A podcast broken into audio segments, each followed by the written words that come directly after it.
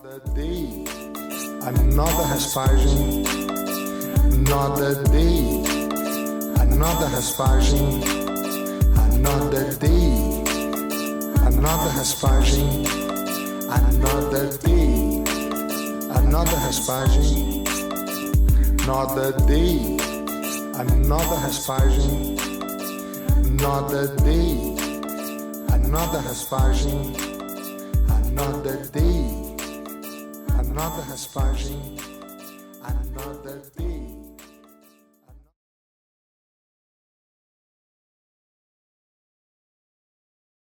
Und los geht's.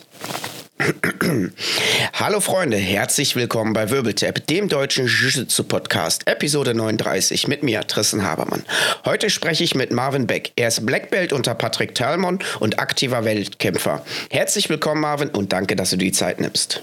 Hallo, vielen Dank, äh, dass du mir die Zeit gibst und ich freue mich auf den Podcast. Sehr gerne. Dankeschön, dass du die Zeit nimmst. Stell dich mal bitte ganz kurz vor, Marvin, damit die Leute ein kurzes Bild von dir bekommen. Ja, also mein Name ist Marvin Beck, ich bin 32 Jahre alt, ähm, komme aus Ludwigshafen am Rhein in Rheinland-Pfalz, ähm, bin, wie schon gesagt, Black Belt unter Patrick Talmon ähm, und mache jetzt äh, Jiu-Jitsu seit elf bis zwölf Jahren. Boah, das ist ja auch schon eine lange Zeit. Wie bist du denn überhaupt dazu gekommen? Das heißt, elf, zwölf Jahre, du bist jetzt 32, dann hast du mit 20 Jahren angefangen. Ja, also tatsächlich war es so, ich habe äh, nach dem Abi eine Ausbildung angefangen und ähm, habe dann ein paar Kumpels gehabt. Wir waren alle so ein bisschen Kampfsport begeistert, was UFC betrifft zu der Zeit. Ähm, und haben gesagt, ah, wir suchen was bei uns in der Nähe. Ähm, und bin dann in Google gegangen, gesucht und direkt was relativ Nahes gefunden. Und da sind wir da zu viert äh, hingegangen, haben aber erst mit MMA angefangen. Also haben uns erst für den MMA-Kurs angemeldet gehabt. Und ja, und dann hat sich immer mehr rauskristallisiert, ne, also im MMA auch, ist, ist 70, 80 Prozent der Begegnungen enden halt meistens auf dem Boden. Ja, ähm, und da war es halt so, dass für mich dann klar war, okay, da muss ich, muss ich besser werden. Das hat mir auch immer schon Bock gemacht. Und auch mein Coach, der Patrick, hat dann gesagt, wenn du im MMA gut werden willst, brauchst du das Ringen und den Bodenkampf zu 100 Prozent, muss das sitzen. Gut, ich dann noch den Grappling-Kurs dazu äh, genommen, BJJ dazu genommen und ja, war halt direkt äh, Liebe auf den ersten Blick, sage ich mal. Ähm, weil ich war, ich bin ein relativ kleiner, schmalerer Kerl für gewesen. Für äh, so Kampfsport, MMA war immer so schwierig mit größeren Leuten. Und da hast du auf einmal was an die Hand bekommen, ja, wo auch gegen 90 Kilo, 100 Kilo Leute, die konntest du drehen. Ja, die haben auf dir gesessen, du konntest sie drehen. Und das war halt die Faszination dahinter. Also hast du direkt MMA auch beim Patrick Thalmann gestartet? Genau, ja. Wie lange hast du MMA gemacht und wann kam die komplette Transition dann vom MMA zum Grappling? Äh, tatsächlich war es, ich habe fast ein Jahr ähm, MMA trainiert und dann war es halt so, ja, man will doch auch mal in Wettkämpfe machen etc. Ähm, und dann hieß es aber, ich, man müsste auf dem Boden, sollte ich noch erst noch ein bisschen Erfahrung sammeln, bevor ich da wirklich in so einen Ring gehe. Und dann, so wie ich gesagt habe, da war die, äh, war das BDJ halt für mich äh, interessanter und habe dann wirklich so noch nebenbei dann MMA trainiert, aber hauptsächlich BDJ und das No-Gi Grappling. Wie viel von den vier Freunden sind noch dabei? Das ist eine äh, ne, ne gute Frage. Ja, ähm, also tatsächlich ist aktiv kein anderer mehr außer ich dabei. Ähm, das war da damals zu der Zeit waren es zwei Ausbildungskollegen und äh, mein bester Freund, der heute noch mein bester Freund ist, der nach sieben oder acht Jahren Pause mal wieder dabei war, sporadisch äh, dazugekommen ist hat dann richtig Gas gegeben, hat dann sein Blaugurt bekommen und äh, dann ist dieser Blue Belt Blues sozusagen hat ein bisschen zugeschlagen, die Motivation ein bisschen weg. Ähm, ja, aber ab und zu kann ich ihn noch überreden zu kommen. Es macht ihm auch Bock, aber das wird, äh, es ist immer hart, ihn fürs Training zu überreden. Und du gehst immer gerne äh, zum Training. Die Faszination hat nicht aufgehört. Äh, nee, ähm, es, es, gab Zeiten, da ist sie halt äh, ein bisschen abgeebbt, aber im Moment ist es wirklich so, dass äh, die Faszination einfach immer noch da ist. Ähm, bei mir ist es so, ich bin so sozusagen Trainingsweltmeister. Ne? Also ich trainiere gern, ich trainiere viel, ähm, gehe da auch wirklich drin auf, auch selber dann das Training zu geben. Ähm, das macht mir auch viel Spaß zu sehen, wenn sich Leute mit deiner Hilfe verbessern. Und da ist es halt wirklich die Sache, ähm, das ist einfach immer noch, immer mit Spaß verbunden. Und sonst würde ich den Kram auch nicht so ewig lang machen. Ja. Aber du bist ja nicht nur Trainingsweltmeister, sondern du bist ja auch aktiver Wettkämpfer. Heute ist der 24.02.23 und morgen bist du ja schon wieder bei NFC äh, auf dem Wettkampf hier in Krefeld. Das heißt, du machst ja auch ganz viele Wettkämpfe. Ich habe jetzt gerade mal der Bellchecker-Seite auf und äh, ich weiß ja auch, du bist letztes Jahr, da warst du ja noch Braungurt und hast da einen super guten dritten Platz gemacht äh, bei den Euros. Herzlichen Glückwunsch dazu nochmal. Danke. Also von daher Trainingsweltmeister nicht nur, sondern auch äh, aktiver Wettkämpfer. Ja, also Wettkampf ist für mich gerade in unserem Sport ähm, extrem wichtig, ähm, einfach um sich einordnen zu können. Ne? Also für mich persönlich ist es immer dieses Eins gegen Eins ist wirklich, zeigt dir halt, wo deine Schwächen liegen. Und äh, das ist halt im, gerade im Jiu-Jitsu allgemein wirklich, die Matte lügt nicht. Und auf Wettkämpfe bekommst du deine Fehler halt offen und ehrlich direkt ins Gesicht gesagt, hier warst du scheiße, ja, oder hier, das funktioniert super. Ist einfach so. Ja? Kann ich nur zustimmen. Aber bevor wir da noch mal weiter draufgehen, ähm, wie war denn so deine Gürtelreise? Wie lange warst du Weißgurt, Blaugurt und so weiter? Und gibt es da irgendwelche schönen Geschichten, die du zum Besten geben kannst? Aber fangen wir mal von vorne an. Du hast ja schon No-Gi-Erfahrung durchs MMA, bist ja dann komplett ins Grappling, Jiu-Jitsu, No-Gi gewechselt. Wann gab es denn dann den schönen Blaugurt? Also bei mir war es so, ähm, das Ganze ging so 2011 los mit dem MMA. 2012 der Umschwung dann nur hauptsächlich BJJ und Nogi. Ähm, dann ging es auch direkt relativ schnell los mit Wettkämpfen. Das hat mich immer schon gereizt, weil wir ein sehr starkes Wettkampfteam hatten und auch immer noch haben. Ähm, und dann 2014 habe ich dann mein äh, Blaugurt bekommen. Und ja, und da ging es eigentlich direkt weiter. Ne? Die Motivation war da, oh, jetzt endlich Blaugurt. Nicht mehr dieser Anfängergurt weiß, sondern ich habe schon was erreicht. Ähm, und hab, bin dann auch wieder auf viele Turniere gefahren. Hauptsächlich bei uns im Raum. Ne? Da gibt's die äh, St. Missau zum Beispiel oder die südwestdeutschen Meisterschaften, was alles vom BJBD äh, gemacht wurde. Und da konnte man wirklich alle zwei Wochen an den Wochenenden kämpfen. Und das war mir auch ziemlich wichtig.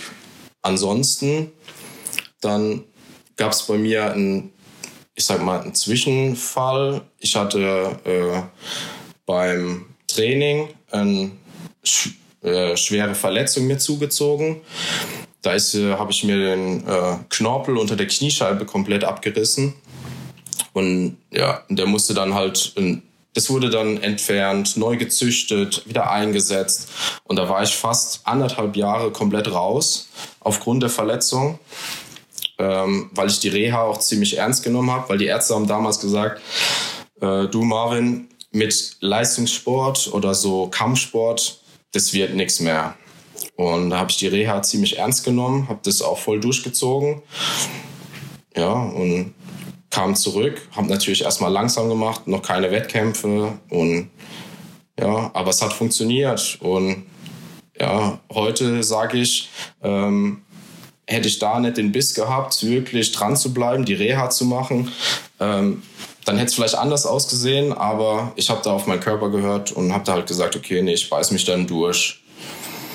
Wie reißt man sich denn den Knorpel in der Kniescheibe ab? Was ist denn da passiert? Dreifach gedrehter Heelhook oder äh, totale Freak-Verletzung? Du bist gestolpert und äh, es hat Knack gemacht. Nein, äh, tatsächlich war ich äh, in einer Art Shin-to-Shin-Guard. Ähm, ich war der, aber der gestanden hat.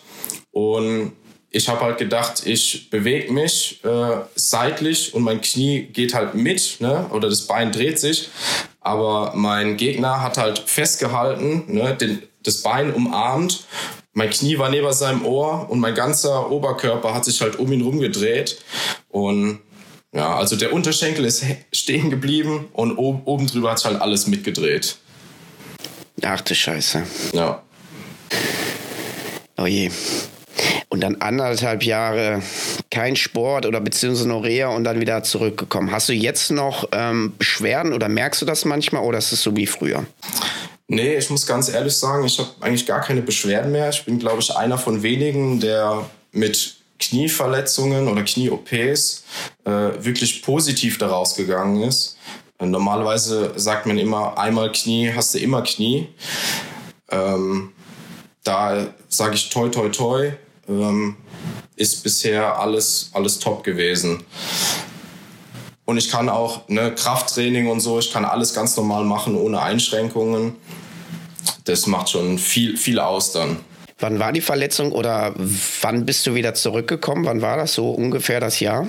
Also 2014 im äh, März hatte ich mein Blaugurt bekommen, äh, circa. Und dann 2015 war die äh, Verletzung und kam dann zurück 2016, Mitte 2016 und äh, habe da dann auch wieder ähm, bin in der Zwischenzeit umgezogen, habe dort dann, als ich wieder angefangen habe zu trainieren, ähm, auch noch in einem anderen Gym trainiert, bei uns in der Gegend. Ist aber eine halbe Stunde weg gewesen von meinem alten Standort. Und äh, ja, aber dann habe ich halt gemerkt, da war die, sag ich mal, die Qualität des Lernens nicht so wie beim Patrick und bin dann auch relativ schnell wieder dann zurückgegangen nach Ludwigshafen und äh, weil ich einfach den Fortschritt äh, mehr haben wollte, als äh, wie er dann war, wo ich bei einem anderen Team trainiert hatte. Und ja, das und dann ging es halt 2018, habe ich dann mein lila Gurt bekommen. Und und da war es dann halt wirklich so, dass ich gesagt habe, okay, jetzt bist du angekommen in der Szene, sage ich mal. Ähm, es hat sich so langsam so ein bisschen auch so ein Game rauskristallisiert und äh, habe da halt, wie gesagt, dann viel Zeit investiert in der Lila-Gurt-Zeit, ähm, um einfach so nochmal mehr zu trainieren, den Fokus drauf zu legen. Und ja, und dann kam 2021 der Braungurt was für mich äh, früher hat man so zu Braungurten immer aufgeschaut. Jetzt hast du selber das, den Gürtel um und äh, die Zielscheibe auf dem Rücken wird immer größer. Äh, je, je höher du kommst sozusagen von der Gürtelfarbe her. Aber wie gesagt, äh, wir haben viele hochgrad, äh, hochgraduierte Leute bei uns im Gym. Von daher äh, ist da das, das Wachstum und das Lernen ist da auf jeden Fall gegeben die ganze Zeit. Wenn du so pauschal sagen müsstest, wie oft du als Lila und Braungurt trainiert hast, wie oft war das in der Woche? Viermal, fünfmal, sechsmal und Krafttraining dazu oder? Ja, also äh, ab Lila habe ich dann aufgestockt sozusagen. Da waren es äh, vier oder fünfmal die Woche. Ähm, das war auch der, der Fall. Ich habe zu der Zeit meine, meine Frau kennengelernt, äh, also heutige Frau. Und die hatte auch mit dem Sport angefangen, zu der Zeit, wo ich gerade nett in Ludwigshafen im Gym war. Und dann hatten wir uns da getroffen, gut verstanden und dann hat sich das so entwickelt halt. Ähm, ja, und dadurch, dass sie genauso verrückt nach dem Sport war und ist wie ich, ähm, waren halt anstatt abends auf der Couch und Netflix oder irgendwas zu gucken, waren wir dann halt im Training. Ja? Ein Träumchen. Ich glaube, ganz, ganz viele Zuhörer sind jetzt neidisch auf dich. Da hat der, der hochgraduierte Lila-Gurt im Gym mal wieder die Weißgurte weggeschnappt, ne? ja, es ist so halt, einer bist man, du also. Man, man, könnte es so äh, ja, als Vorteil sehen, aber es war auch so, also um das nochmal als lustige Anekdote dazu zu sagen, sie hat gesagt, sie will mit niemandem aus dem Sport was zu tun haben, ne, so äh, beziehungstechnisch. Und habe ich gesagt, ey, das akzeptiere ich. Wir haben normal weiter trainiert über zwei Monate. Irgendwann hatte ich dann per WhatsApp auf einmal, hey, na, wie geht's? Und äh, ja, und dann kam, das, kam das doch ins Rollen. Sehr schön. Klasse. Ja, sie ist ja jetzt auch äh, deine Angetraute. Ihr habt ein Kind zusammen, von der alles gut. ja, hat sich alles zum Positiven entwickelt. Genau. So, du hast dann die Euros äh, den dritten Platz gemacht als Braungurt. Mhm. Und dann ging es ja schon zum Schwarzgurt, wenn ich das richtig in Erinnerung habe, oder? Genau, also ich habe äh, letztes Jahr die Euro im Januar. Ähm, habe ich da für mich gesagt, ich gebe nochmal richtig Gas, ich mache eine geile Vorbereitung äh, mit richtig Krafttraining, habe mir auch einen äh, Personal Trainer an die, an die Seite genommen, um wirklich so das Letzte aus meinem Körper rauszuholen. Und muss einfach sagen, das hat alles super funktioniert. Also das hat wirklich, da haben die, wie man so schön sagt, die Zahnrädchen alle ineinander gegriffen. Das BJJ-Training war gut ausgerichtet, ähm, das Krafttraining. Ja, dann bin ich auf die Euro gefahren, hatte schon ein gutes Gefühl ähm, und ja, hatte dann, wie gesagt, äh, vier Kämpfe und dann leider im Halbfinale zwar verloren, aber es war im Grunde auch so mein größter Erfolg international. Ähm, und ja, was auch noch natürlich gut war, ähm, in derselben Kategorie hat ja der Ferdinand dann äh, gewonnen. Und zu zweit, also zwei Deutsche auf dem Podium, äh, war schon cool. ja. Zumindest den Titel nach Deutschland geholt, genau. Ja. Und der Ferdi ist ja auch mittlerweile Schwarzgurt. Ja, das war dann äh, auch danach. Ähm, bei, un, bei mir war das so, das war im August. Wir haben so eine Art Camp gehabt mit äh, unserem Chef von GF Team, dem äh, Julio Cesar Pereira.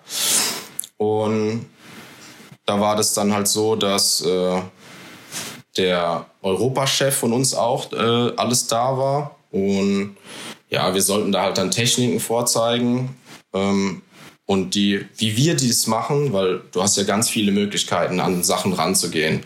Ja, und wie das halt für uns ist. Da haben drei Leute von uns dann was zeigen dürfen, so wie es ihre Art ist.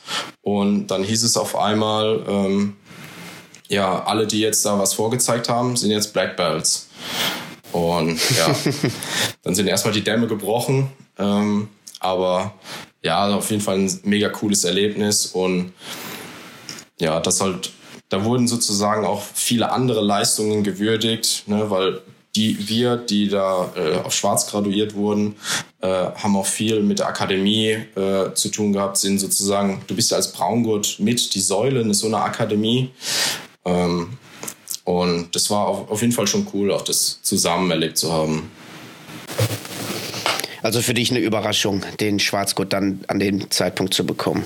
Oder wusstest du es schon? Überraschung will ich jetzt nicht sagen. Ähm, es hat sich schon ein bisschen angedeutet. Aber natürlich, wenn es dann trotzdem soweit ist, äh, ist es einfach immer überraschend, äh, weil du weißt halt nie, was auf dich zukommt. Ähm, aber es war, ist auf jeden Fall eine Ehre, bis heute noch. Ähm, und ich habe alle meine Gürtel äh, von, alle von Patrick bekommen. Ähm, bin dem Ganzen auch treu geblieben und ja, und deshalb ist es einfach nochmal cooler zu sehen. Ne? Die komplette Entwicklung äh, habe ich alles da gehabt ne? und hat mir auf jeden Fall immer viel Spaß gemacht.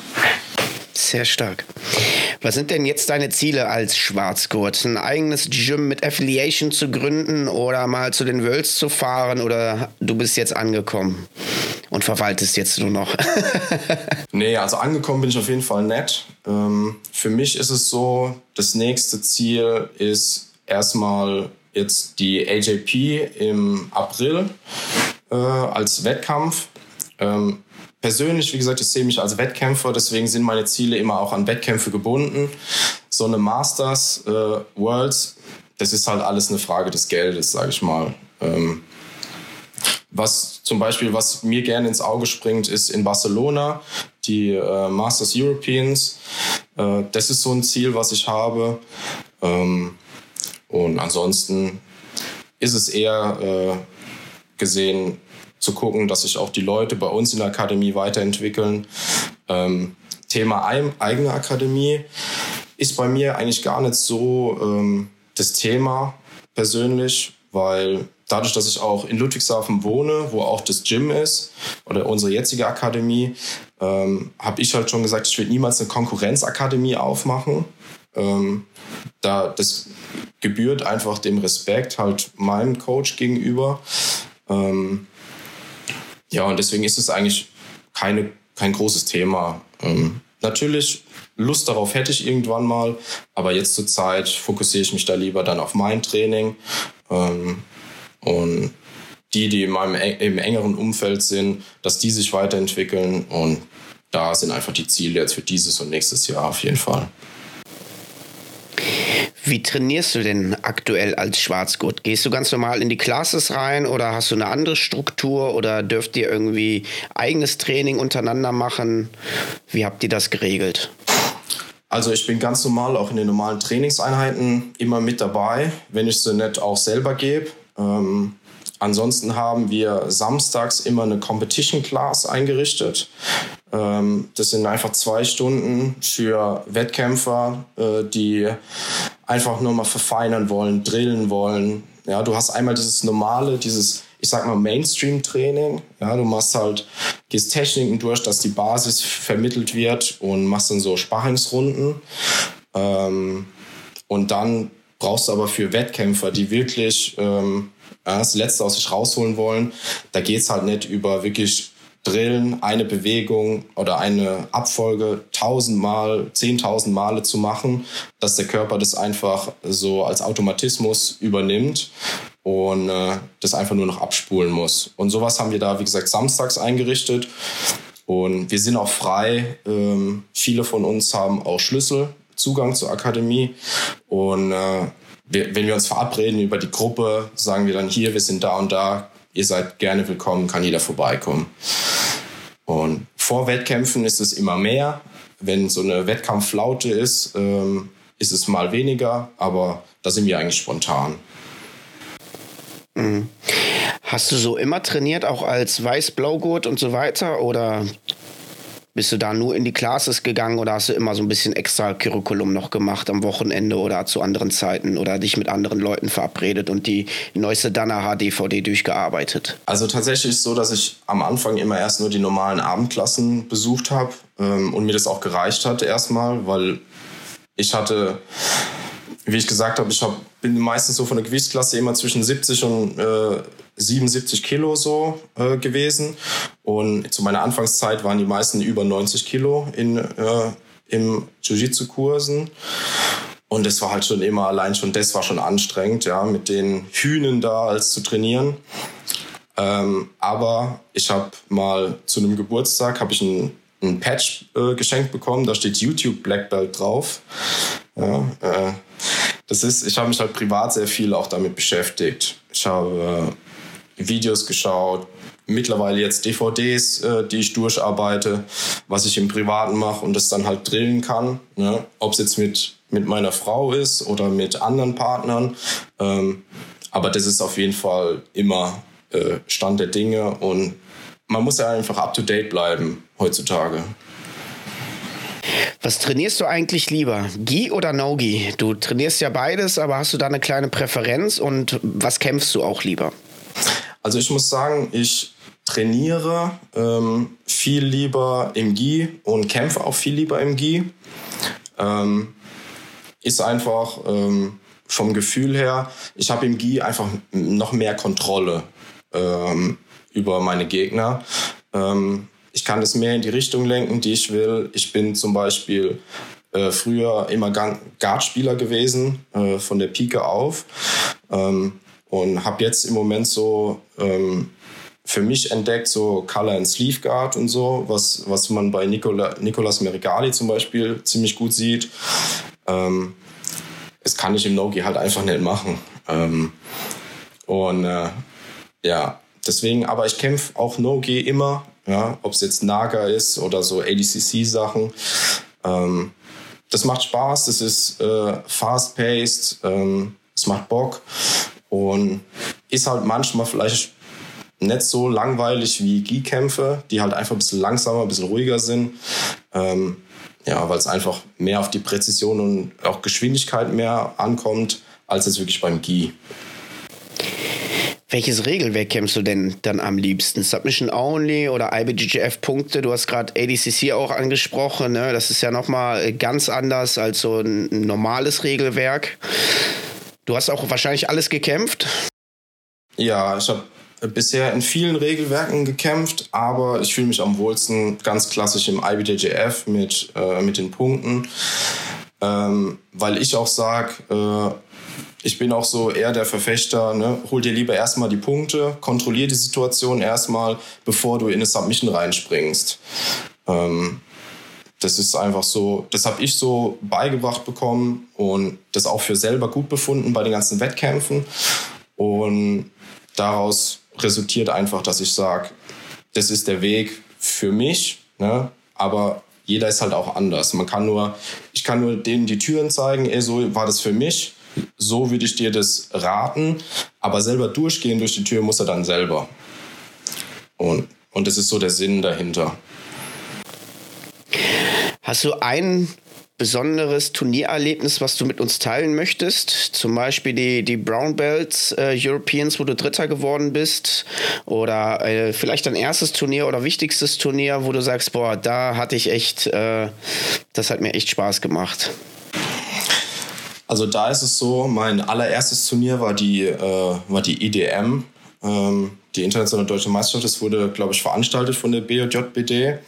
Und ich war super nervös. Also ich mache mir gefühlt immer in die Hosen vor Wettkämpfen. Ähm, das hat auch bis heute nicht aufgehört. Ähm, ich am liebsten Ein Leidensgenosse, ja. wenn ich in der Warm-Up-Area bin, würde ich immer sagen, ah, kann ich noch kurz aufs Klo, ne? dann würde ich erstmal für 10 Minuten weg oder so. Aber ähm, ja, das ist. Äh, ich stand, habe meinen Gegner nicht, vorher nicht gesehen und ich stand dann an der Matte. Er kam angelaufen und es war so ein durchtrainierter Fitnesstyp, ne? Weißgurt, hat schon als Weißgurt Blumenkohlohren so ansatzweise gehabt. da geht mir dann, da ist mir die Pumpe gegangen ohne Ende. Und aber ich habe dann gesagt bekommen vom Patrick, ey, der macht es mindestens nur genauso lang wie du. Ne? Der ist kein, der macht es nicht vier Jahre. Mach einfach dein Ding, zieh das durch und das wird schon. Und wir haben angefangen, der war hektisch, ohne Ende, hat gerissen die ganze Zeit, aber absolut einfach nur mit Kraft und nicht technisch. Also der wollte mich irgendwie nur beeindrucken mit seiner Kraft. Und äh, ja, und ich habe hab ihn dann, hab dann Guard gepullt. Ja, ich mache sowas. Ähm, und hatte ihn in der Close Guard und habe richtig gemerkt, der kann eigentlich nichts groß machen. Ne? Und habe wirklich gemerkt, habe dann langsam äh, mir den Arm isoliert, bin, äh, hab, bin eng geblieben, bin in den Armbar gegangen und habe dann dadurch gewonnen. Und meine ganze Aufregung war wie verflogen. Du warst so richtig in Euphorie. Und äh, das war so das Erlebnis, wo ich gesagt habe, jetzt will ich gleich am nächsten Wochenende nochmal kämpfen und wieder losgehen. Und äh, ja, das war so eins der, ich sage mal, so eine, so eine Core-Memory, ja, die sich einfach festgebrannt hat. Ähm, und genauso, was sich bei mir festgebrannt hat, war gerade, wie du es gesagt hast, auf der Euro letztes Jahr. Ähm, ich habe da im Viertelfinalkampf habe ich äh, gegen einen gekämpft, der heißt äh, Aaron Davis. Der war zu der Zeit äh, gerankt als dritter, Black, äh, dritter Braungurt in der Master 1 Kategorie. Und ich kannte ihn, weil man kennt sich halt über die Jahre hinweg so. Äh, sieht man immer die, die dann auf dem Podium stehen, in derselben Altersklasse. Und habe ich gedacht so, ja, ich fühle mich gut, ich mache einfach das Beste draus. Ich bin in den Kampf reingegangen. Es hat wirklich keine Sekunde gedauert. Ähm, dann hat er sich schon direkt auf den Boden gesetzt, wie es heutzutage halt oftmals so ist. Ähm, und ich habe gedacht, komm, ich, ich versuche den zu passen, ich mache das. Zack, hat er mich gesweept. Ich lag 2-0 hinten, alles, alles doof. Ähm, hab dann gedacht, okay, ich suche meine Grips. Ähm, hab dann damals äh, viel Della Riva gespielt. Hat dann auch gut funktioniert. Ähm, aber ich kam halt nicht dazu und habe gesagt, ach komm, fuck it ähm, ich gehe in den Straight Ankle Lock. Ja? habe halt gedacht, so, ja, das ist so ein Strohhalm, an den ich mich greifen kann. Ich greife den Fuß, drehe mich zur Seite, auf einmal macht's knack. Und da ist bei ihm äh, das Kreuzband halt abgerissen. Und äh, ja, und ich war dann halt so da so, oh, was ist jetzt los? Ne? Äh, bin ich jetzt disqualifiziert? Ich war völlig Blackout neben der Spur. Und ja, auf einmal stellt er uns hin, meine Hand wird gehoben und dann habe ich ihn halt besiegt. Leider hat er sich verletzt. Ähm, aber und auf einmal war wie auch wieder die Aufregung verflogen. Man hat sich trotzdem gut gefühlt, auch wenn ich den Kollegen verletzt habe. Aber ähm, ist halt ein Kontaktsport, ne? Passiert halt. Ja, es kann halt passieren und äh, es war jetzt halt für ihn halt schlecht, für mich halt gut, aber im Endeffekt äh, gehen wir das Risiko halt alle ein und ja, aber deswegen es war trotzdem, da hat mich mich ja wirklich gut gefühlt, äh, so jemanden auch geschlagen zu haben und ja und das war wirklich auch mit eins der coolsten Trips und Erlebnisse, die ich dort hatte. Du hast jetzt schon ein bisschen was zu deiner Jiu-Jitsu-Philosophie gesagt, die du von Patrick ähm, aufgetragen bekommen hast und auch übernommen hast. Ist ja eher so ähm, Position before Submission. Kannst du da noch mal ein bisschen genauer äh, eingehen, was das für dich bedeutet? Weil äh, jetzt auf den Euros da, der Kampf gegen den Aaron, da hast du ja gesagt, okay, fuck it, I go for a leg lock. Ähm, da gibt es ja immer so verschiedene Methoden, die man machen kann. Aber gerne mal äh, aus deiner Sicht, wie du das siehst. Ja, also ich sag mal, ähm, die, die Kontrolle äh, über einen Kampf zu haben, gibt dir auch äh, in dem Fall einfach die mehrere Optionen. Also je kontrollierter ich einen Kampf äh, angehen kann oder angehe, ähm, desto mehr kann ich einfach an Optionen dann wählen. Also so wie es mir auch beigebracht wurde, ähm, sehen wir das auch immer so ein bisschen als psychisches Duell. Ja? Das heißt, du gehst rein in so einen Kampf, du bist auf einer auf einer Ebene. Jetzt schaffe ich einen Takedown, bin ich weiter oben. Ja? Hab sozusagen den Wohlfühlfaktor. Das aufzuholen für den anderen ähm, ist erstmal schon eine Kopfsache und dann noch eine Sache von technisch bleiben, kontrolliert zu bleiben. Und da ist es halt, wenn ich diese, diese kleinen Ziele in einem Kampf, ja, ich habe einen Takedown geschafft, ich äh, kann, die, kann ihn kontrollieren, dass er nicht hochkommt, dass er mich nicht sweept, dann steigert mein, äh, ja, meine Überlegenheit steigert sich und so kann ich den Gegner halt zermürben. Und das ist so ein Ansatz, wo ich sage, das macht für mich persönlich Sinn und deswegen gebe ich das auch so weiter. Jetzt zu der Situation, ja, wo ich es dann selber gesagt habe, komm, egal, ich probiere es, war halt einfach, ich habe mich so gut gefühlt, dass ich das auch hinkriege. Ich war überzeugt von mir selbst. Ähm, wenn ich da jetzt hingreife, dann gibt es kein Entkommen mehr. Und das war dann halt für mich so die Sache, ich mache es jetzt einfach. Ne? Es ist gegen, gegen meine eigene Regel sozusagen, aber ähm, wenn dir dein Kopf oder dein Bauchgefühl das sagt, dann mach es. Ne? Du hast keine Zeit zu überlegen groß in einem, in einem Kampf. Da musst du das abspulen, was du kannst. Und das war in dem Fall halt so. Und ja, aber es ist die Ausnahme, sage ich mal. Ne? Es ist auch eine Ausnahmesituation auf der Euro. Die Atmosphäre nimmt einen noch zusätzlich mit. Ähm, das macht es halt nochmal besonderer. Und ja, aber wie gesagt, von der Philosophie her sage ich immer dieses, dieses Plattdrücken auch von oben. Ne? Also dieses Kontrollierte mit, mit Pressure. Ähm, wenn dir Leute sagen, ich oder wir, wir, sind, wir wiegen unter 80 Kilo, wenn die Leute sagen, ey, äh, du fühlst dich an wie 120 Kilo, dann macht man alles richtig. Das haben wir oft bei, bei neuen Leuten, die dieses Ganze mit diesem Druck und so nicht kennen und du legst auf den und die so, was ist jetzt los? Ja, warum, warum ist der so schwer? Warum kann ich ihn nicht wegbewegen?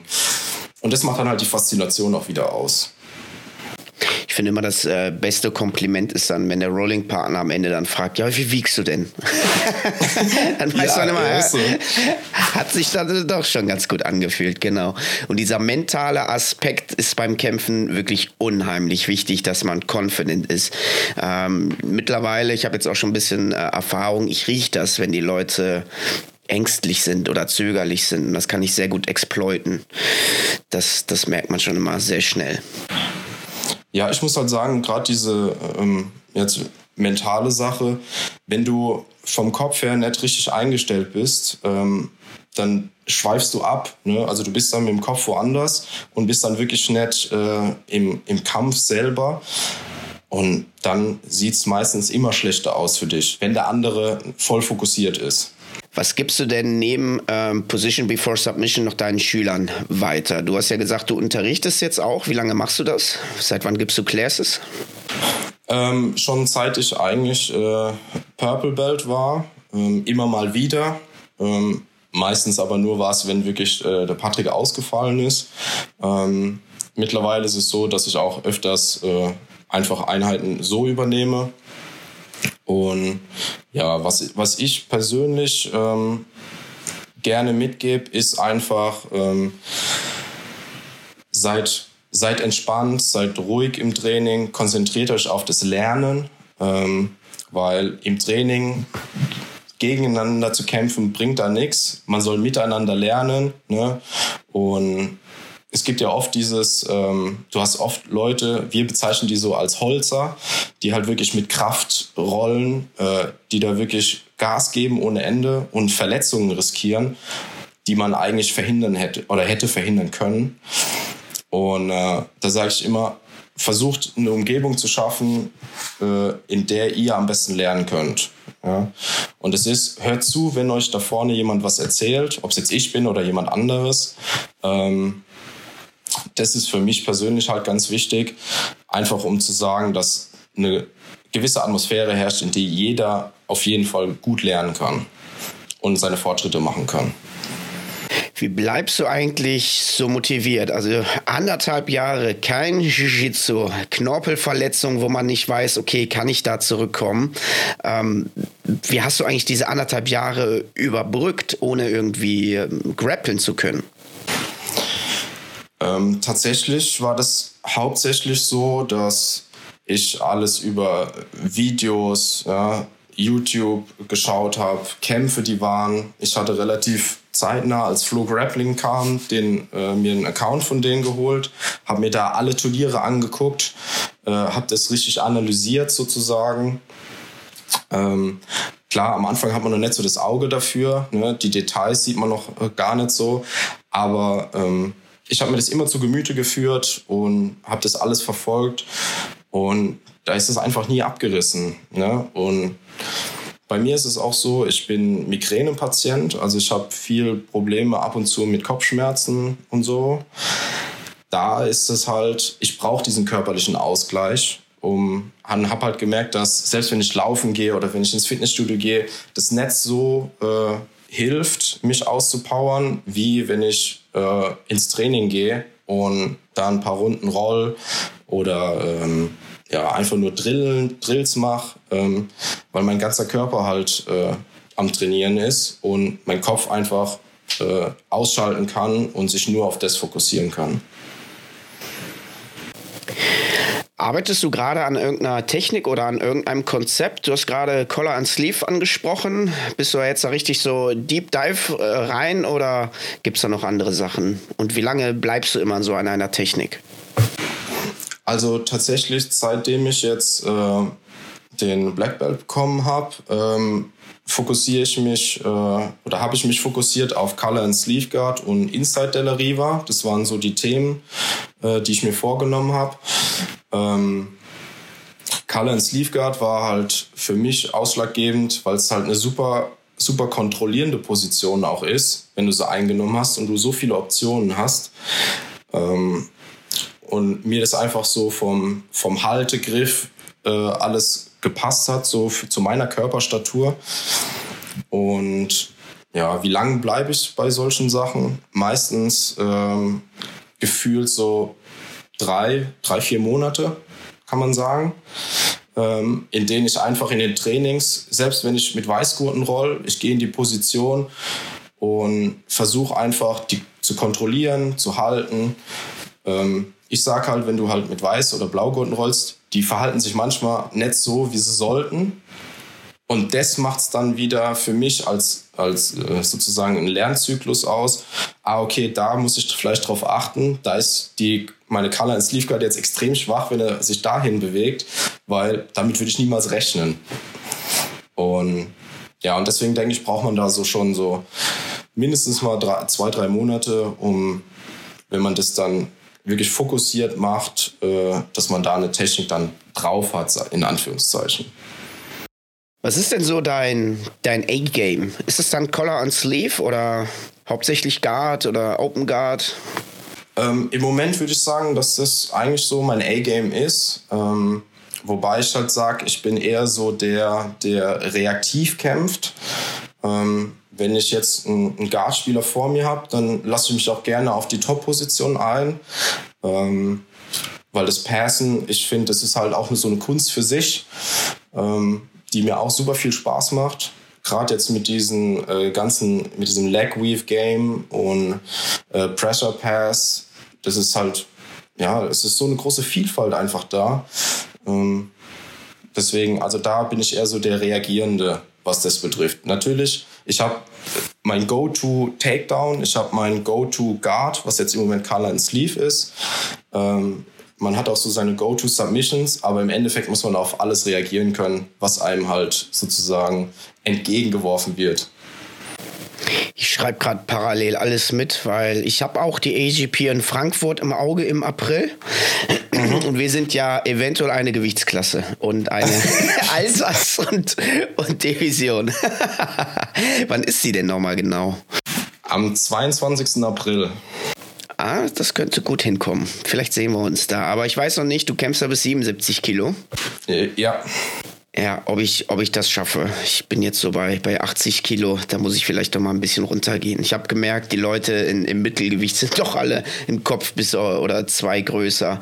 Äh, ja, vielleicht, vielleicht mache ich ein bisschen Diät und komme ich runter. Vielleicht wiege ich mich einen Tag vorher ein.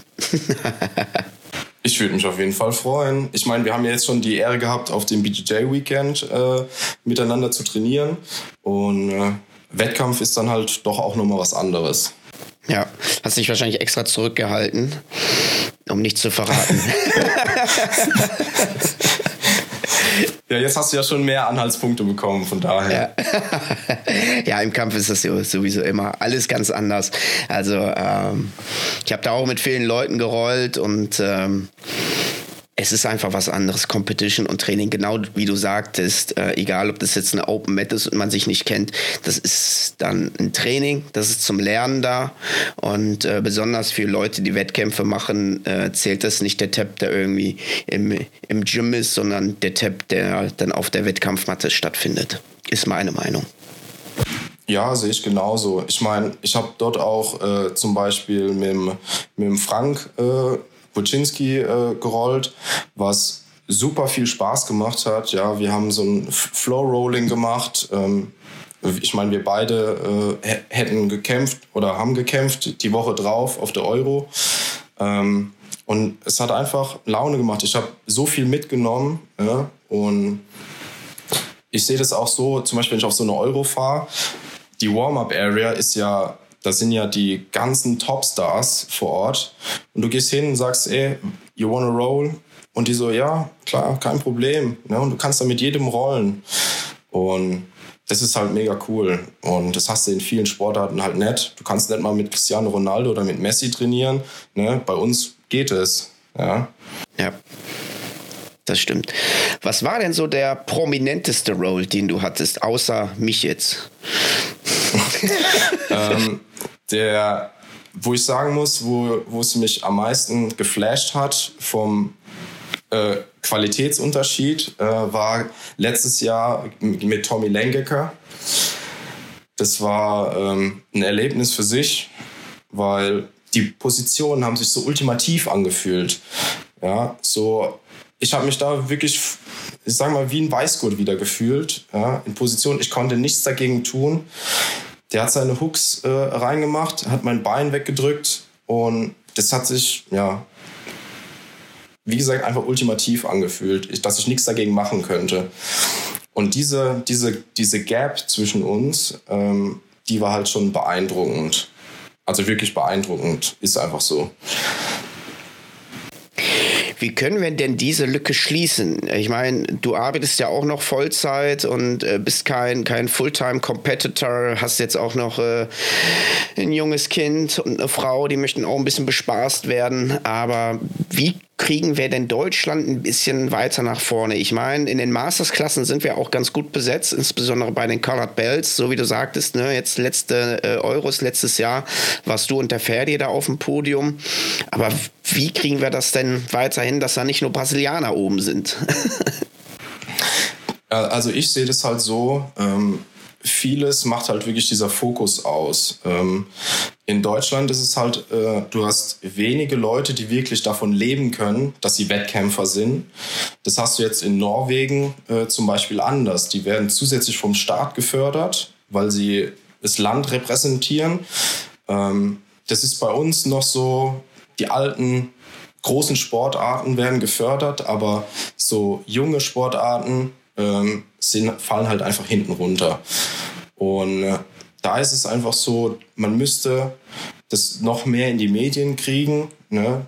Hier, wir haben was, das ist effektiv, das funktioniert, das äh, hilft den Leuten. Ja, ob das jetzt für die Selbstverteidigung äh, was wäre, glaube ich eher weniger. Aber ähm, einfach, wenn du Wettkämpfer bist, dann bist du, weißt du, du bist nicht aus Glas und kannst dich auch dementsprechend wehren. Vielleicht muss man es auf die Schiene machen. Aber im Endeffekt sollte es einfach mehr publik werden, äh, bekannter werden, was es ja auch durchaus äh, immer mehr wird. Aber da sind wir halt noch, vielleicht nicht am Anfang, aber noch weit, weit davon entfernt, wie es halt in anderen Ländern ist. Ich meine, äh, wenn, wenn man also auf die Naga geht und da kommen aus Polen so ein ganzer Bus äh, an Leuten raus, also äh, da, da kriegst du ja Angst manchmal, wenn du die anguckst. Ne? Ähm, von daher ist es halt eine Art, wie die Ausrichtung halt ist. Und ich persönlich, ich versuche es, es ist mein Hobby. Ich versuche es aber so professionell wie möglich äh, in meinem Rahmen durchzuführen. Ne? Was Ernährung betrifft, was Kraftsport betrifft. Ähm, was natürlich den Austausch mit anderen betrifft, äh, anderen Gyms, anderen Black Belts, anderen Leuten. Ähm, ja, aber da ist einfach, da fehlt einem die Zeit groß. Ne? Also ich habe mich, ich war jetzt dem letzten auf dem Seminar von Mika Galvao und der hat halt gesagt, der trainiert am Tag halt sechsmal. Ja, da verstehe ich, da verstehe ich halt nicht. Ne? Der, der steht morgens auf, ähm, macht so seinen Cardio-Workout, Frühstück was, dann ist morgen, morgendliches Rollen, dann ist äh, Techniktraining, dann ist irgendwie Analyse von seinen letzten Kämpfen, dann ist abends die normale Abendeinheit und dann ist nochmal Krafttraining angesagt. Denke ich mir auch. Ja. Okay, kein Wunder, dass es so eine Maschine ist. Ja, ich bin froh, wenn ich sechsmal die Woche überhaupt zum Sport bekomme. Also das, das wäre ja dann äh, schon ein Träumchen für mich mittlerweile, also sechsmal. Ja, äh, bei mir genauso. Ja, also ich schaffe es im Moment, wenn es hochkommt, äh, drei, vier Mal. Ähm, und, und selbst dann muss, muss man ja dann noch gucken, dann will ja auch die Familie noch äh, Zeit haben und hast ja auch noch Freunde und was auch, was nicht sonst noch. Ja, also schwierig. Und da sehe ich halt ähm, einfach die Strukturen in Deutschland sind da noch nicht so gegeben, dass wir da wirklich professionelle Wettkämpfer hervorbringen. Ähm, die Qualität wäre auf jeden Fall da. Ähm, also da sehe ich jetzt zum Beispiel einen Jan Basso, der super Repräsentant für uns ist. Ähm, dann den Erik Bergmann zum Beispiel, den habe ich auf dem BJJ Weekend ja auch kennengelernt. Ein absolutes Biest. Ähm, ja, das sind halt so Leute, die bräuchten halt die Unterstützung von ja, irgendwel vom, vom Land oder von anderen, äh, dass sie da einfach sich voll fokussieren könnten. Ja, absolut. Du hast auch äh, gerade eben noch gesagt, ja, dass Jiu-Jitsu ein bisschen publiker wird, ein bisschen mehr in die, ins Bewusstsein der Öffentlichkeit gerät. Ähm, wie kriegt man das denn ein bisschen hin? Und merkst du das auch im Gym, dass mehr Mitglieder als früher da sind? Oder gibt sich das nichts? Oder verzeichnest du tatsächlich mehr Mitglieder? Ähm, also es ist so, dass ich halt, um das publiker zu machen, ne, braucht es halt auch Figuren, die anecken. Ne? Da sind wir jetzt halt bei Thema auch Gordon Ryan etc., ähm, die da mit ihren Trash Talks sozusagen ähm, da einfach Aufmerksamkeit schaffen. Das ist halt, ich sag mal, ich finde es, es lustig, ich finde es cool, ich verfolge sowas, aber ich kann es auch nicht gutheißen. Ja, also es ist nicht so, äh, dass ich da voll dahinter stehe, was, was die da machen. Aber es ist halt lustig. Ne? Also wenn da Videos kommen von Greg Jones und sowas mit dieser Cream, äh, dann, ja, das schmeißt mich auch weg. Und, aber ich glaube einfach, für in die Medien das zu bringen, Zeitungsartikel, ne? wenn man, wenn ihr, wenn Leute da sind, wenn ihr in den Gyms Leute habt, die irgendwelche großen Turniere gewonnen haben. Sprecht die Zeitungen an, ja, die machen liebend gern einen Artikel mit den Leuten. Ey, wir haben hier einen im Ort, guck mal, der hat das gewonnen. Selbst wenn die Leute davon keine Ahnung haben, dann verkauft es doch so, als ob das was ein Riesenerfolg wäre. Ähm, das sind halt so Sachen, ähm, wo man sagen könnte, okay, sowas könnte man vielleicht mehr machen. Ähm, ansonsten, wie gesagt, der Zulauf ist deut ist deutlich größer geworden. Ne? Also jetzt, äh, ich bin zwar nicht so ganz in, involviert in alle äh, Abläufe bei uns, aber Probetrainings werden, werden haufenweise ausgemacht. Die Leute kommen vorbei, sie gucken sich das an, weil sie das gehört haben, weil sie das kennenlernen, über ob es jetzt UFC ist oder MMA in Deutschland allgemein. Ähm, also der Anlauf ist da, aber ähm, noch nicht so, wie er sein könnte, wenn es halt noch, noch publiker wäre. Ja, ich, ich wünsche nur, dass es äh, Jiu-Jitsu, dass es da auch irgendwie eine Möglichkeit gibt für irgendwelche Vollzeitathleten, da wirklich dann, ja, von leben zu können oder vom eigenen Gym. Ich weiß nicht, hat der Patrick noch äh, nur sein Gym? Ist das seine, seine Vollzeitarbeitsstelle oder macht er noch nebenbei was? Ähm, der hat die ganze Zeit noch nebenbei noch was gemacht, ähm, aber jetzt ist es äh, sein, lebt er davon und ja, es ist halt einfach, es ist trotzdem schwierig. Ne? Also es ist immer, man muss immer gucken, wo man bleibt, aber ähm, es funktioniert und es sind, es sind zwar immer harte Zeiten, jetzt durch Corona halt auch gewesen, ähm, aber dafür ähm, ist ja auch ein gewisses Team da, das dann noch unterstützt. Und auf das Team kommt es halt dann auch drauf an. Ne? Also du brauchst die richtigen Leute, die äh, das Ganze dann halt auch mittragen, mitführen und da so gut es geht unterstützen. Als du 2012 oder noch früher angefangen hattest, wer war denn da so die höchstgraduiertesten Personen im Raum? du lachst schon. ja, ja. Also, wie gesagt, höchst, höchstgraduierteste war halt der Patrick damals als Lila Gurt. Ähm, ich habe, als ich noch MMA trainiert habe, habe ich noch seine Zeit als Blaugurt mitbekommen. Ähm, weil nach dem MMA war dann immer BJJ-Training und dann hat er, wie gesagt, alle waren Weißgurte und er war Blaugurt. Ja, und zu der Zeit ähm, hat man halt, wir waren am Anfang noch ähm, bei Augusto Ferrari im dem Team angeschlossen. Und ja, wenn da so ein Black Belt dann auf einmal da vor dir stand, da warst du direkt beeindruckt. Ne? Und, aber zu der Zeit, wie gesagt, da gab es halt äh, den Mario Stapel, äh, der da zu der Zeit relativ äh, viel in unserer Ecke gemacht hat. Ähm, den Johannes Wied äh, war relativ äh, groß in München. Ähm, der, der Sergio äh, Canudo Zimmermann äh, war auch ein Trainer von, von Patrick damals. Und ja, das waren so die, die Ikonen dann halt auch in Deutschland. Ne? Der Oliver Meyer in Stuttgart äh, zum Beispiel mit seinem Kongs Gym äh, war da immer groß dabei. Deshalb, also, das waren so die, zu denen man aufgeblickt hat. Und wenn du es mit heute vergleichst, in einer, in einer sage ich mal, größeren Class, dann habt ihr da wie viele Black Belts stehen und wie viele Brown Belts? Also bei uns ist es mittlerweile so, dass äh, der, unterm Patrick äh, wir circa zehn, äh, wir sind zehn Black Belts ähm, und auf der Matte sind regelmäßig so drei, vier.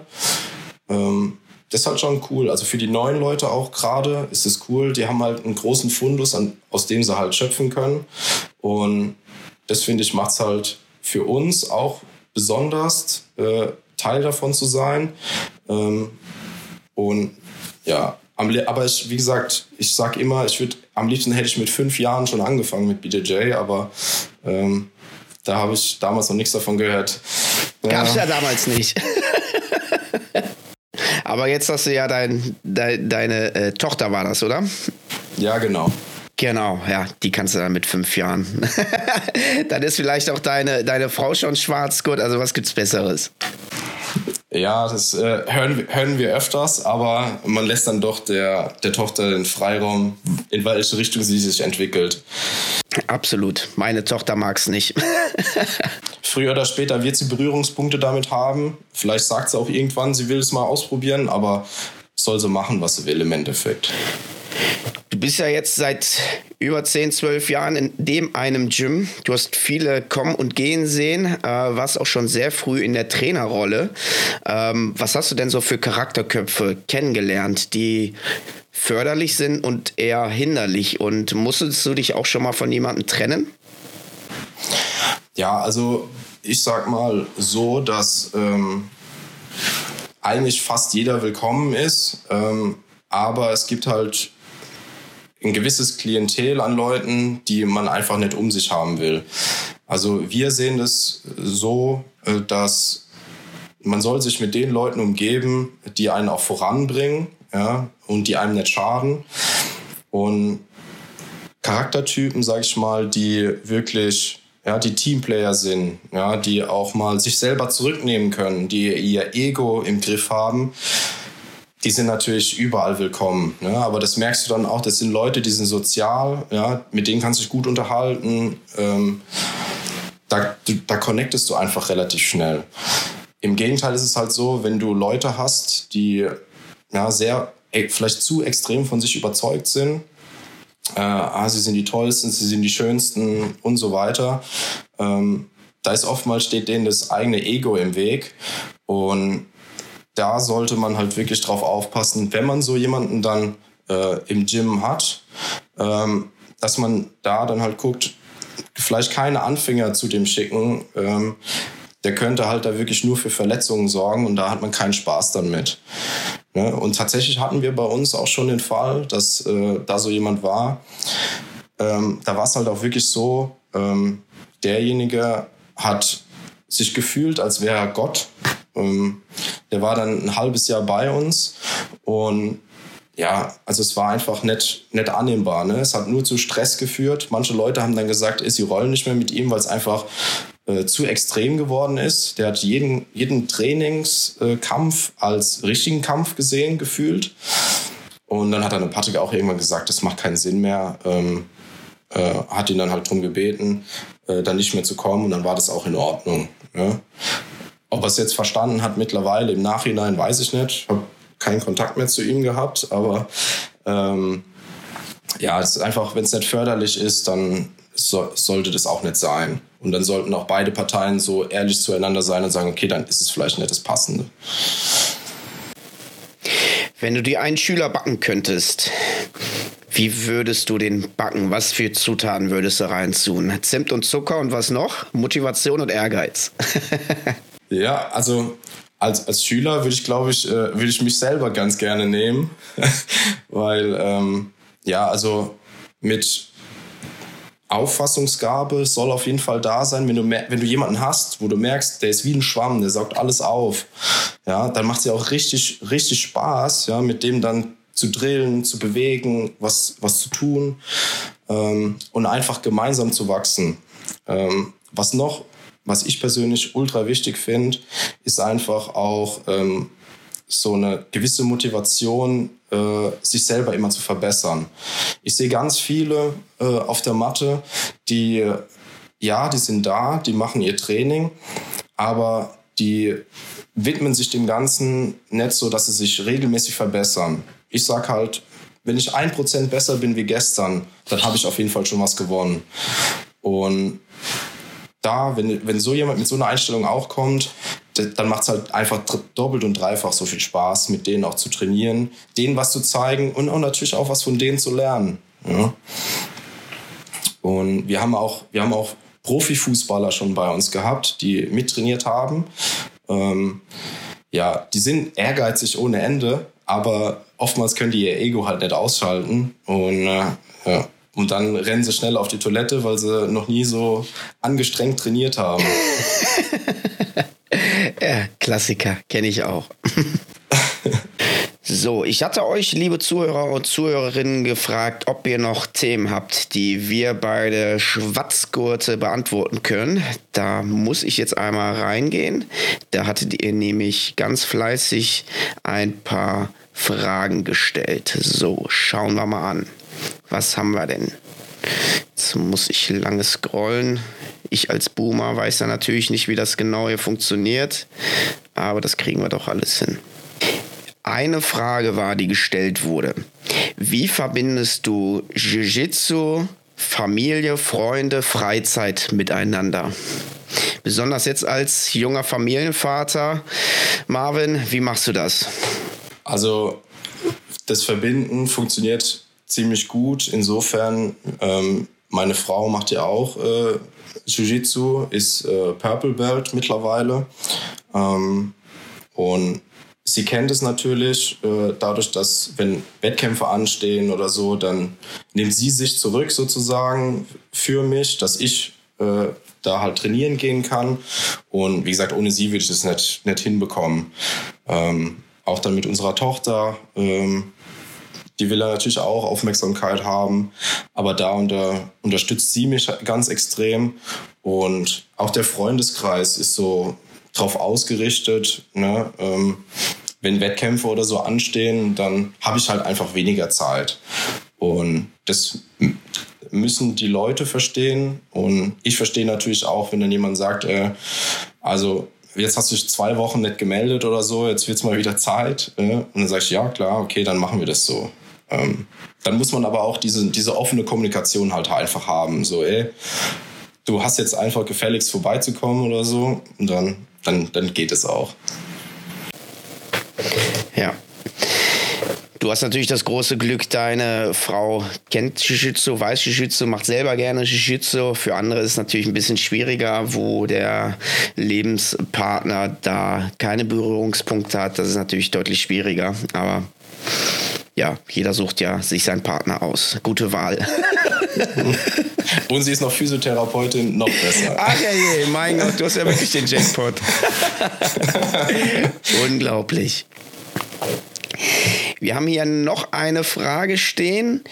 Was sind denn deine Ziele, insbesondere jetzt äh, wettkampfbezogen? Willst du noch Europameister werden bei den Black Belts oder Weltmeister oder mal eine Open gewinnen?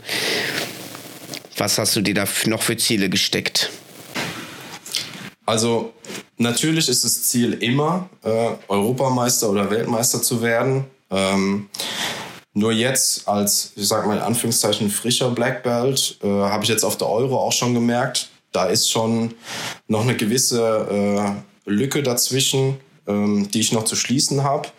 Ähm, aber ich gebe alles da, trotzdem dafür, äh, mich technisch weiterzuentwickeln, dass mein Jiu-Jitsu einfach besser wird ähm, und es immer wieder äh, aus, sozusagen zu testen auf höchstem Niveau, äh, wie, wie gut es dann doch ist oder eben nicht. ähm, aber ja, also das sind meine Ziele, wie ich vorhin schon mal gesagt hatte, sind sowas wie äh, die Masters äh, Europeans in Barcelona. Und ja, das sind so, und nächstes Jahr halt wieder die Euro von der IBJJF. Das sind so immer so die Eckpunkte, wo ich dann sage, okay, international teste ich da dann, wie weit ich mich verbessert habe. Marco hat uns geschrieben, Who's Next Begegnungen außer Ryan, Gordon Ryan versus Felipe Peña. Dazu muss ich jetzt sagen, Felipe Peña und Gordon Ryan, das findet ja leider nicht statt, dieser Kampf. Äh, Gordon Ryan hat leider abgesagt. Und ich muss auch sagen, ähm, diese, diese Superkampf, Superkampf-Szene verfolge ich gar nicht so. Wie sieht das bei dir aus, Marvin? Also ich verfolge es äh, sehr intensiv, äh, das Ganze. Äh, einfach weil ich das äh, Jiu-Jitsu von denen wirklich, also das ist wie auf einem anderen Stern ähm, gefühlt. Und ja, also der Kampf findet jetzt leider nicht statt, aber ich sag halt mal, jemand, der vier oder fünf Jahre unbesiegt ist, ähm, der, der hat es auf jeden Fall äh, schon verdient. Ähm, aber ich bin gespannt, also was noch kommen wird. Die letzten Kämpfe von Gordon Ryan, ähm, da hat man einfach gesehen, dass er einfach technisch so weit voraus ist, zusammen mit dem John Danaher an seiner Seite. Das ist einfach faszinierend und deswegen gucke ich mir das auch gerne an und verfolge es auch äh, komplett. Gehen wir mal auf äh, zwei, drei ausgewählte Kämpfer ein. Das Co-Main-Event ist Pedro Marinho, der ist aktueller äh, Who's Next äh, oder Who's Number One. Champion versus Giancarli Bodoni. Der ist ja äh, ADCC Gewinner, ich glaube in 88 Kilo. Wie siehst du da das Match? Ähm, also ich persönlich äh, finde den Stil, den der Giancarlo Bodoni mittlerweile sich angeeignet hat, nachdem er zum John Denner gewechselt ist, ähm, finde ich einfach super stark. Ist natürlich alles sehr, sehr ringerlastig. Ähm, und, aber ich finde einfach diesen, diesen Ansatz, den die haben, mit dieser, selbst im No-Gi, so die Kontrolle so hoch wie möglich zu halten, ähm, finde ich einfach, ist wirklich krass und die Umsetzung ist auch äh, wirklich stark. Von daher sage ich halt persönlich, das ist einfach eine persönliche Meinung, ist so dieser, der Bodoni so eine kleinere, eine äh, leichtere Form von Gordon Ryan mittlerweile. Ähm, dass ich sage, dass er schon gegen den Pedro, der trotzdem ein super starker Wettkämpfer ist, aber dass er trotzdem gewinnt, weil nicht umsonst hat er die ADCC gewonnen. Mm.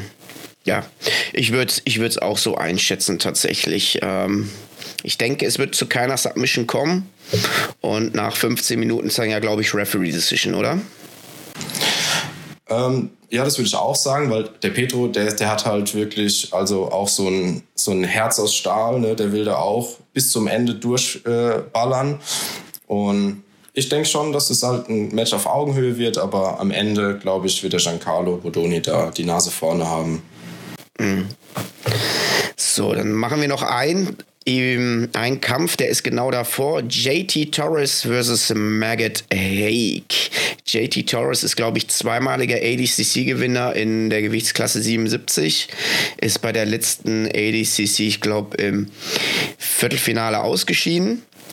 Und Margaret Haig ist äh, dreimaliger Silbermedaillengewinner der, der ADCC Trials gewesen, hat aber auch eine Einladung dann bekommen für die ähm, letzte ADCC, weil Lukas Lepre ausgeschieden ist, aber ich glaube, musste direkt an den, gegen den Favoriten, der das, glaube ich, dann auch gewonnen hat und ist dann da ausgeschieden. Wie siehst du das Match? Äh, da muss ich sagen, für mich ist halt der JT Torres halt so ein absoluter Allrounder. Ähm, der hat sowohl äh, Top-Position oder von unten, ähm, hat, hat man eigentlich, ist es so klinisch, klinisch rein, das Jiu-Jitsu, sag ich mal. Äh, wobei ich den, äh, den Hage halt sehe, ich kannte ihn immer nur vom Gi, weil von ihm ist ja auch so dieser berühmte Baseball-Choke äh, gekommen, den er da ganz groß gemacht hat. Ähm, ich habe die, die Trials von ihm habe ich gesehen und hat auch super stark immer gekämpft. Aber ich glaube, da fehlt noch so ein bisschen ja, die Erfahrung auf dem, auf dem Top 5 Level, wo ich halt äh, jetzt den JT Torres eher sehe als den, als den Hage. Ja. Ja, es kann nur einen geben, ganz nach dem Highlander-Motto und ich glaube auch JT Torres macht, das. Äh, Margaret Hage oder Haig, der ist halt auch äh, Weltelite, aber um Champion zu werden oder halt gegen JT Torres zu gewinnen, fehlt da leider noch das letzte Prozentchen und ich denke auch JT Torres wird das machen mit sehr, sehr viel großem Druck und äh, wird da wenig Spielraum für den Margaret Haig äh, zulassen äh, ich sag halt, so ein JT Torres, der hat es halt, der gehört schon zu Top 3, ähm, würde ich sagen, in seiner Gewichtsklasse. Ja, natürlich hat er jetzt dann bei der ACC leider verloren, aber ähm, es kommt immer wieder sozusagen junges Gemüse nach, die halt wirklich super stark sind. Ähm, und äh, deswegen, aber ich glaube, ich sehe ihn halt als Allrounder da deutlich besser. Ja. Machen wir noch eine Frage abschließend von einem Zuhörer, von Marco auch wieder. Unsere Meinung zu deutschen Athleten und dem großen ADCC-Event dieses Jahres. Haben wir denn jetzt schon wieder die große ADCC? Es ist so, dass äh, der Peter Angerer äh, in Herrenberg die oft so ADCC Ruleset äh, Turniere veranstaltet und da wird es jetzt auch dann, wie gesagt, nochmal eine größere ADCC German Open geben. Und ja, es ist halt, wie gesagt, ein sehr spezielles Regelwerk ADCC. Äh, man muss es mögen. Ähm, ich persönlich finde es zum Zuschauen äh, ganz cool. Ich finde auch die Entwicklung mit den Laglocks ist in Ordnung, aber manchmal wird es halt zu viel. Ähm, jedoch ist auf jeden Fall, sollte man alle Regelwerke bedienen und da kann sich jeder aussuchen, was er halt kämpfen will. Und ansonsten zu deutschen Athleten, ähm, wir haben ja auch schon zwei genannt gehabt, ne, wie den Jan Basse äh, zum Beispiel. Ähm, Im Vergleich, also im internationalen Vergleich, müsste man halt sehen, man müsste halt denen die Möglichkeit geben, so wie wir es auch vorher schon beleuchtet haben, äh, dass sie sich dann noch mehr voll darauf fokussieren können. Ich denke, der, der Jan zum Beispiel hat jetzt eine, eine gut laufende Akademie äh, mittlerweile da bei, mit äh, seinem Kingdom äh, Headquarter. Ähm, aber natürlich ist es auch nicht sorgenfrei. Ne? Der hat bestimmt auch seine äh, äh, Rechnung, die er zu zahlen hat. Und kopffrei in so ein Turnier zu gehen, ist dann doch einfacher, wie wenn du dann noch an zu Hause denken musst, dass da alles läuft. Ja, ich glaube, die letzte ADCC, die ja auch dann äh, von Peter Angerer äh, veranstaltet worden, die war jetzt vor einer Woche oder zwei. Und äh, da habe ich gesehen, dass der Linus Schrenk, Grüße gehen raus an äh, Robert Grafs, der war ja auch schon äh, hier bei meinem Podcast von der BJJ Akademie, das ist ein Blaugut von ihm und äh, hat die da alle kaputt gerungen. Der hat da zwei, drei Schwarzgurte nach ADCC-Manier kaputt gerungen und hat sich da den Titel geholt. Also absolute geile Aktion und äh, da sieht man wieder, ADCC macht seine eigenen Regeln. Da kann man nicht sagen, ach, äh, Schwarzgurt gegen Blaugurt, da ist ja klar, wer gewinnt. Ähm, ja, weil die Jiu-Jitsu kann manchmal gerne auch das Ringen vernachlässigen. Und ich weiß vom äh, Linus, den habe ich auch äh, kennengelernt bei der AGP mal in Hamburg dass er auch äh, sehr viel äh, Ringen trainiert und auch in diesem Nevada-Kader von dem Jiu-Jitsu-Verband ist. Ja, also wie gesagt, auf jeden Fall eine super Leistung. Ähm, und ich sag halt mal, dieses, das Thema Ringen ist halt, ja, ist halt immer größer geworden. Und äh, ja, er hat halt eine super Kontrolle dadurch. Und gerade in so einem Regelwerk wie ADCC, wo halt Takedowns äh, belohnt, stärker belohnt werden, vielleicht als woanders, ähm, dann macht es halt natürlich durchaus Sinn, dass er das äh, so hingekriegt hat. Und ab, absoluten Respekt, Grüße auch von mir und hat er auf jeden Fall super gemacht. Haben wir ansonsten Nauki-Athleten, die man noch ein bisschen pushen könnte, fällt mir jetzt leider eigentlich auch nicht wirklich ein, aber dann, dann ist das halt so. Wir haben viele Leute im GI, äh, die Hanna Rauch, äh, Jan Zander, Jan Basso, aber so im Naugi oder ich, ich bin noch nicht zu, zu noch nicht so weit vernetzt. Aber da immer wieder der Aufruf, Leute, ich kann nicht jeden kennen, schreibt mich gerne an, äh, lasst uns quatschen. Aber ja, irgendwie die wenigsten nehmen das Angebot tatsächlich wahr. Da deswegen nochmal der Aufruf. Äh, ich beiße nicht, bin ganz nett. Äh, lasst uns doch gerne einen Podcast zusammen machen. kann ich auch nur bestätigen. Also ist auf jeden Fall mega cool und eine coole Erfahrung. Genau. Aber du bist ja noch nicht fertig, mein Freund, denn wir müssen jetzt noch die Quick-Fire Questions abarbeiten. Folgendermaßen, ich erkläre es dir. Ich stelle dir äh, zwei Optionen und du musst dich für eine entscheiden. Also entweder oder. Okay, habe ich verstanden. Bist du bereit? Jawohl. Sehr gut. Und es geht los. Gi oder No-Gi? Gi. Top oder Bottom? Bottom. Coach oder Wettkämpfer? Wettkämpfer. Punkte oder Submission Only? Punkte. Passing oder Leglocks? Ah, schwierig, aber ich würde sagen im Moment Passing. Shorts oder Spets? Shorts natürlich. Takedown oder Guardpull? Guardpull. Und Gi- und Rush Guards oder lieber traditionelle Farben? Äh, lieber ein bisschen fancy. Wo machst du deinen Jiu-Jitsu-Trainingsurlaub? In Rio de Janeiro oder New York? Äh, Von den zwei Sachen würde ich Rio sagen, aber eigentlich würde ich Texas Austin mittlerweile bevorzugen. Und wo? New Wave oder B-Team? New Wave. Ah, Ich wäre lieber okay. beim John Danaher und beim Gordon. Chokes oder Hebel? Jokes? Basics oder fancy Techniken? Ähm, für Wettkampf Basics, für so Training und so äh, lieber fancy Techniken. Sehr schön. Das war schon mit den Quickfire Questions. Was ist denn so deine Lieblings-Fancy-Technik, die du gerne im Training machst? Eingedrehter äh, Worm-Bolo zum Armlock oder so?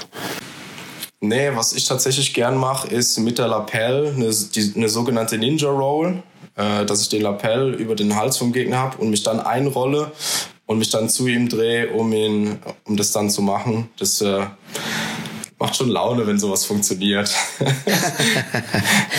Also Art modifizierter Loop-Choke ist das, ne? Mit dem Lapel. Genau, ja. Also wie gesagt, auch so Loop Choke ist auch so mit einer meiner Lieblings-Submissions, äh, die ich gerne mache. Kannst du ja auch aufschreiben für äh, 22. April. ähm, und ja, und deswegen als Variation dazu äh, passt es. Sehr stark. So, Marvin, hast du noch etwas, was du sagen möchtest? Habe ich irgendwas äh, vergessen oder konnten wir soweit alles beleuchten? Nee, also von mir aus haben wir eigentlich alles abgedeckt. Ähm, nee, das passt soweit alles. Sehr stark. Dann ist jetzt der Zeitpunkt für dich gekommen, äh, Sponsoren zu grüßen oder Freunde und Familie. Äh, erstmal vielen Dank an dich, äh, Tristan, äh, dass du mir die Möglichkeit gibst. Ähm, ich meine, wir haben uns auf dem BJJ Weekend kennengelernt und du hast es relativ zeitnah direkt angeboten, was ich mega cool finde. Ähm, ansonsten natürlich äh, muss ich der Sandra, meiner Frau, äh, danken, die mir das halt alles ermöglicht, dass ich so viel trainieren kann, dass ich äh, ja, dass ich den Kopf frei habe, den Rücken frei habe, äh, um da halt Gas zu geben. Ansonsten das ganze Team von der Elite Fight Academy. Ähm, ich freue mich immer ins Training zu kommen, äh, den Arsch aufgerissen zu bekommen und euch den Arsch aufzureißen. Ähm, danke, wie gesagt, an den Patrick, ne, der, bei dem ich jetzt schon die ganze Zeit trainiere. Äh, vielen, vielen Dank für alles und Blut, Schweiß und Tränen äh, hat man zusammen vergossen. Von daher vielen, vielen Dank und auch an meine Freunde, die mich da unterstützen. Grüße ich meinen, meinen kleinen Bruder, besten Freund, den Steven, der auch mal öfters ins Training kommen sollte, wie wir ja schon besprochen haben. Von daher, ja, vielen, vielen Dank an alle. Sehr cool. Ja, Freunde, das war's schon wieder mit Wirbeltap Episode 39. Mein Name ist Tristan Habermann, mein Gast war Marvin Beck. Ich bedanke mich ganz herzlich, dass ihr zugehört habt. Natürlich auch an Marvin, der sich die Zeit genommen hat und einen kleinen Einblick in seine Jiu-Jitsu-Reise gegeben hat. Ja, ansonsten, wenn ihr noch interessante Interviewpartner habt äh, und sagt, hey, mein Trainer, den würde ich auch gerne mal in deinem Podcast hören, ähm, sprecht euren Trainer an oder Coach oder wie auch immer, stellt gerne die Verbindung her und ähm, dann können wir doch sowas machen. In dem Sinne, happy rolling und bis zum nächsten Mal. Ciao, ciao. Another day, another day, another Hespagin.